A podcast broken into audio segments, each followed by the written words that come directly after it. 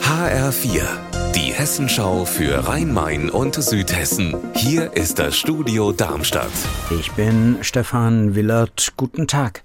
Eine Bande aus drei jungen Leuten hat in Kelkheim im Taunus offenbar Angst und Schrecken verbreitet. Heute Prozessauftakt am Landgericht in Frankfurt. Da ist HR-Gerichtsreporterin Heike Borufka. Die junge Frau unter den Angeklagten, die hat jetzt alles gestanden. Sie sei dazu gezwungen worden. Ja, von wem? Von ihrem gewalttätigen Freund, der ihren Snapchat-Account übernommen hat und sie im Griff hatte, hat die 18 Jahre alte Angeklagte heute erzählt. Sie redet sich von der Seele, wie sie da reingeraten ist. Ihr ehemaliger Freund sitzt heute hinter ihr. Auch er hat gestanden.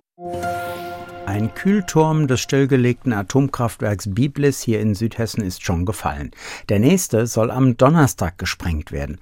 Doch in den jetzt noch drei Kühltürmen leben Mehlschwalben.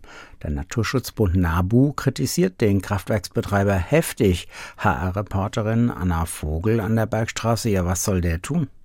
Zwar sind als Ersatz für die Kühltürme acht Schwalbentürme, das sind drei Etagenhäuschen auf neun Meter hohen Masten aufgestellt worden, allerdings erst im Frühjahr und damit laut NABU zu spät. Ein RWE-Sprecher weist die Kritik zurück, man habe sich genau an ein Gutachten gehalten. Die Stadt Aschaffenburg hatte zwei Gruppen von Querdenkern die Teilnahme am Fastnachtsumzug untersagt. Die Querdenker sollen in ihrem Chat im Internet ein Video einer verurteilten Holocaustleugnerin zeigen. Auch im benachbarten Babenhausen im Landkreis Darmstadt-Dieburg wollte eine Gruppe aus der Querdenker-Szene mitmachen beim Fastnachtsumzug. Offenbar schwarz gekleidet, als Todbringende, Sensenmänner und Gerippe. HR-Reporterin Petra Demand. Die furchterregende Todesfußtruppe war dann aber doch nicht dabei beim Umzug in Babenhausen. Wieso nicht?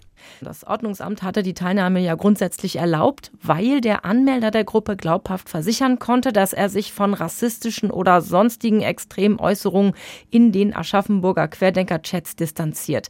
Mitlaufen dürfen hätten sie also, teilgenommen haben sie dann aber doch nicht. Das war dann aber offensichtlich eine eigene Entscheidung.